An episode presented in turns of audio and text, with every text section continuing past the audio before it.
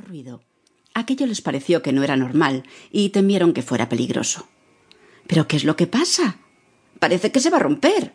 gritó César con voz angustiada.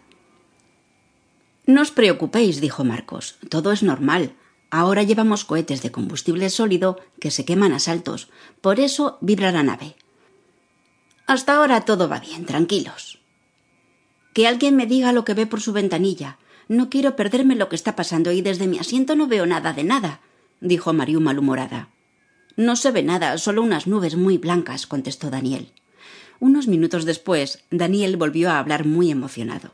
Ahora creo que veo España. Se ven muy bien las Islas Canarias. Sí, sí, estoy seguro de que es España.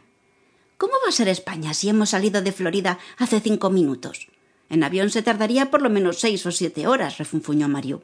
Sí, sí que es España, dijo César, que no se apartaba de su ventanilla.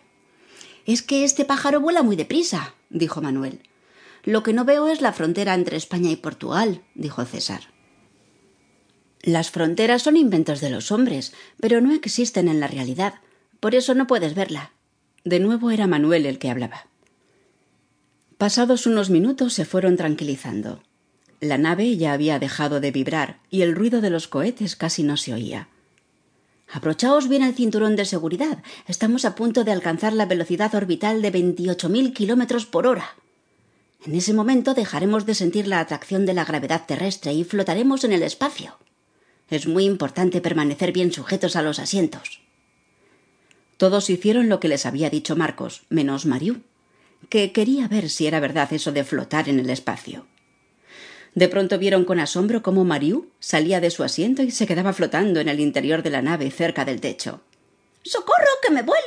Quiero volver a mi asiento, pero no puedo. ¿Qué has hecho? ¿No te has abrochado el cinturón de seguridad como te han dicho? le dijo Daniel enfurecido mientras intentaba cogerla con la mano. Como Daniel también se había soltado el cinturón de seguridad para ayudar a su hermana, empezó a flotar dentro de la nave. Entonces dio un grito, se agarró a su asiento con una mano y alcanzó a Mariú con la otra, tirando de ella hacia abajo. Mariú consiguió sentarse de nuevo e inmediatamente se abrochó el cinturón. Marcos, muy enfadado, les dijo que no volvieran a hacer tonterías. Daniel seguía pegado a la ventanilla y comentaba lo que veía con César. No veo más que nubes blancas y debajo un mar muy grande, que debe ser el Pacífico, ¿no? Puede. Antes me ha parecido ver China, pero no estoy seguro. Estoy completamente desorientado. El viaje empezaba a hacerse menos interesante y hasta algo aburrido, cuando de pronto se oyó de nuevo la voz de Marcos. Atentos todos.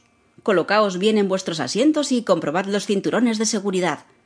Se van a encender de nuevo los cohetes y nos van a impulsar hasta que alcancemos los 45.000 kilómetros por hora. Es la velocidad de crucero que nos llevará hasta Marte. Notaréis un fuerte empujón y parecerá que vuestra espalda se hunde en el respaldo. No os preocupéis, es normal.